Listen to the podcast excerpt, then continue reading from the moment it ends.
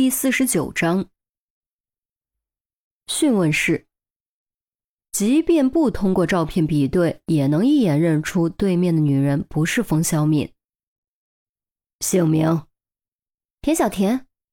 年龄：身份证上不是有吗？你们怎么还问？我又没犯法，快放我离开，否则我告你们限制我人身自由。田小田气呼呼地瞪着陆明，陆明没理他，继续问。你为什么会突然出现在西苑小区？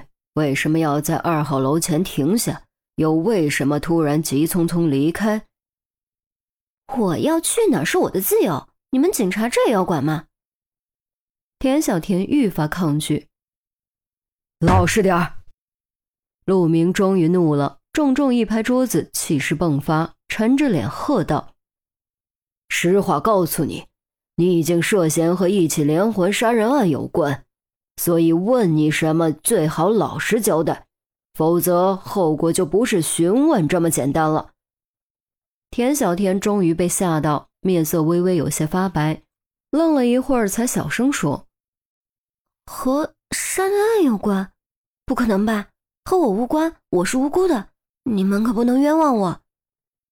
既然你说你是无辜的。”那就老实交代，争取证明自己的清白。陆明深吸口气，压下怒火。那行，你们问吧，我保证老实交代。田小田终于老实了，还是刚才的问题：为什么要去西苑小区一期？为什么在二号楼前停下？为什么用鸭舌帽掩饰自己？田小田一副很委屈的样子。我也是收钱做事的嘛，应该不关我的事吧？收钱？说清楚具体怎么回事？陆明心中已经有个大概，正是因为如此，他才会愈发感觉愤怒。有个女人来找我，给了我一千块钱，让我打扮成这副样子去她说的地方，不需要做什么，只要到了地点左右转转，然后快速离开就行。事成之后还会再给我两千，我一想，既然有这种好事，那简直就是天上掉馅饼嘛。于是我就照他说的做了，事情就是这个样子，你们可以放了我吧。田小田撅着嘴，抬起被铐着的双手，一脸可怜兮兮。给你钱的那个女人长什么样？是不是长这样？陆明无动于衷，继续问，并将冯小敏以前的照片给田小田看。田小田仔细看了看，耸耸肩，撇嘴道：“他戴着大墨镜和鸭舌帽，穿得严严实实，我哪认得出来？再说，我只认钱不认人，看清他做什么？”陆明又被气得差点发火，周丽君却突然双眼放光：“鸭舌帽？你说他也戴着鸭舌帽？”“是啊，我这顶鸭舌帽就是他给我的，怎么了？戴个帽子也犯法呀？”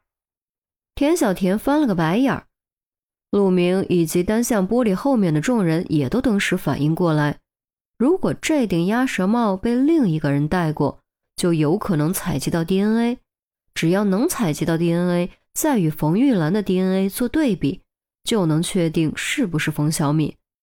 快，立刻送去 DNA 取样，和冯玉兰的 DNA 做对比。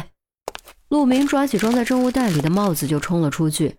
隔壁房间的众人也都急忙出来，我去送。杜宾接过帽子，猛地窜了出去，几步就不见踪影。小郑、小韩，你们去查田小田所说地点周围的监控录像，看能不能找到戴鸭舌帽的可疑人员。快去！韩淼和郑月不敢耽搁，郑重点头，火速离开。啊，我们被耍了。这冯小敏可真是够聪明的，居然懂得用诱饵试探陷阱。当时他很可能就在附近某个位置进行暗中观察，证明没有陷阱才会出现。陈红抱着双臂感叹地说：“该死的聪明，他让田小田进行伪装，故意在楼前停下，然后快速离开，我们就会以为陷阱被发现，被逼无奈自己将自己暴露出来。”他抓我们死穴抓的真够准的。陆明狠狠一拳砸在墙上，以宣泄心中的怒火。他已经很久没有体验过被凶手戏耍的感觉了，这让他想起了很多年前的一起大案，一起至今没有侦破、被他引以为耻的大案。陈红显然猜到了陆明在想什么，拍了拍他的胳膊，安慰道：“别生气了，不论如何，我们一定会抓住他。说句被许多人当成幼稚的话，我相信邪不胜正。”嗯。无论如何，我都绝对不会再让凶手从我手中逃脱，绝对不会。陆明握紧双拳，咬字极重，语气沉如铅，重似铁。便在这时，钟离突然不知道从哪儿冒了出来，手中依旧捧着那个礼盒，面容疲惫，双眼却异常有神。我有办法让凶手自己跳出来。冯玉兰家。外面替身被抓的时候，冯玉兰正忙着准备晚餐。丰富的晚餐全都是女儿爱吃的菜。其实她根本不知道女儿什么时候来，也许是今天，也许是明天，也许是一个月后。她不敢去问，所以他只能提前准备，这样至少女儿来的时候不会失望。即便这是最后的晚餐，他也想再看女儿笑一次。真的。一次就够了，十余年的等待的忏悔，终于能画上句号。从今以后，他将永远彻底失去女儿。可那又有什么关系呢？女儿会改头换面，重新开始，会拥有正常人的生活，拥有朋友、爱人、孩子、笑容和希望。至于他，他不会绝望，他会默默消失。带着女儿的原谅回到一切开始的地方，哪里是悲剧的起点，也将成为悲剧的终点。这场悲剧是时候结束了。刚刚将枸杞莲子鸡汤端上锅，电话就响了。冯玉兰陡然心跳加速，连忙放下汤中，在围裙上擦擦手，快步跑到电话前。果然是女儿的电话。号码正是女儿最近刚换的号码。哎，是今天要来吗？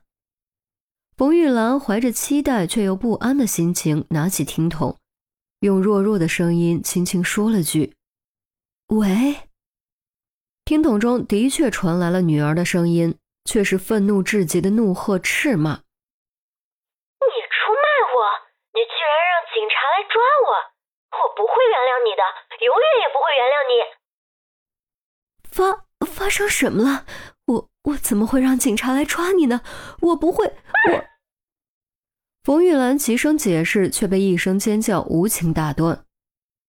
不要听我，不要听我，不要听！就是你，就是你，就是你！你说什么？警察相信我已经死了，相信你有精神分裂，根本就是在骗我！你早就和他们串通好了，你这个骗子！还有。只有你知道我要来吃道别饭，只有你，只有你，只有你！我恨你，我恨你，我恨你，我恨你一辈子！你永远别想再见到我！冯小敏的声音歇斯底里，近乎疯狂，根本不给冯玉兰解释的机会。等冯玉兰再想张口的时候，听筒中剩下的只有挂断的嘟嘟声。房间中一片死寂，桌上的菜是热的。可冯玉兰的心却是冷的，她不怪女儿误解自己，只怪自己没有识破警方的陷阱。如果她早点看穿，就不会害得女儿差点被捕，就不会错过这最后的母女晚餐，就不会失去女儿的原谅。精神力量和肉体力量如蒲公英被风吹散，冯玉兰跪坐在地，电话从手中滑落，砰的一声摔在地上。原本满含着期待和不安的双眼彻底暗淡，剩下的只有灰暗和空洞。也许这就是上天对他的惩罚吧，这就是他最终的结局。